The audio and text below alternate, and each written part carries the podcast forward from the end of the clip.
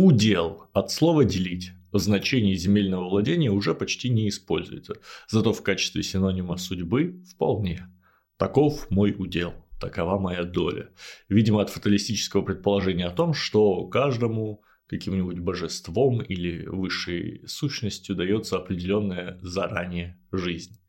Еще в русском остался прекрасный глагол «уделять». Уделяют, как правило, внимание или время, когда нет цейтнота.